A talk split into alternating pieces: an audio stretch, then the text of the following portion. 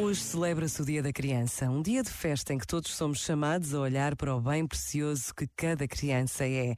Não só porque são o futuro, não só porque são sempre o encanto de todos, o tesouro dos seus.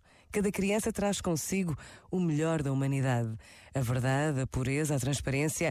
Por vezes, basta a pausa de um minuto para pedirmos a Deus que por todas vele, que a todas proteja de todo o mal.